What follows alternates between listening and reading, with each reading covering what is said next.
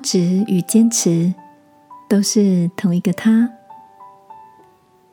晚安，好好睡，让天父的爱与祝福陪你入睡。朋友，晚安。今天的你心情好吗？昨晚在大哥家吃饭，一进门就听到小侄子生气的吼叫，气呼呼的说：“我不想再跟伊森说话了，他每次都捉弄我，还把我的自动铅笔弄坏了。”原来小侄子的同学弄坏了他的笔，那是他期待已久的生日礼物。失望加上愤怒，泪水也不受控制的夺眶而出。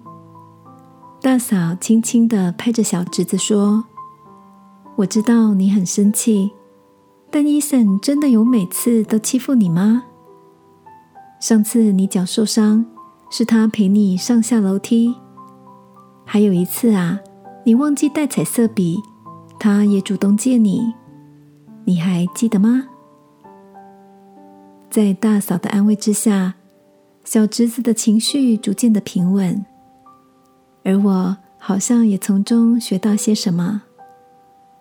当别人惹恼自己时，我们是否还记得眼前这个让人生气、讨厌的人，同样也是当初吸引自己、爱你的人呢？亲爱的，你也被某个所爱的人冒犯。在一个关系的拉扯中吗？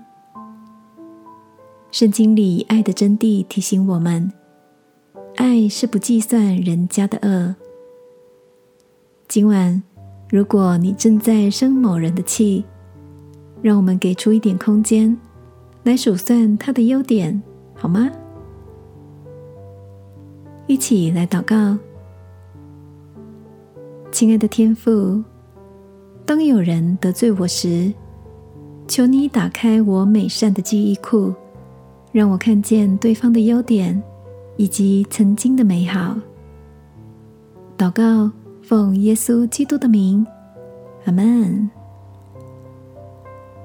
晚安，好好睡，祝福你，记得他的好。耶稣爱你，我也爱你。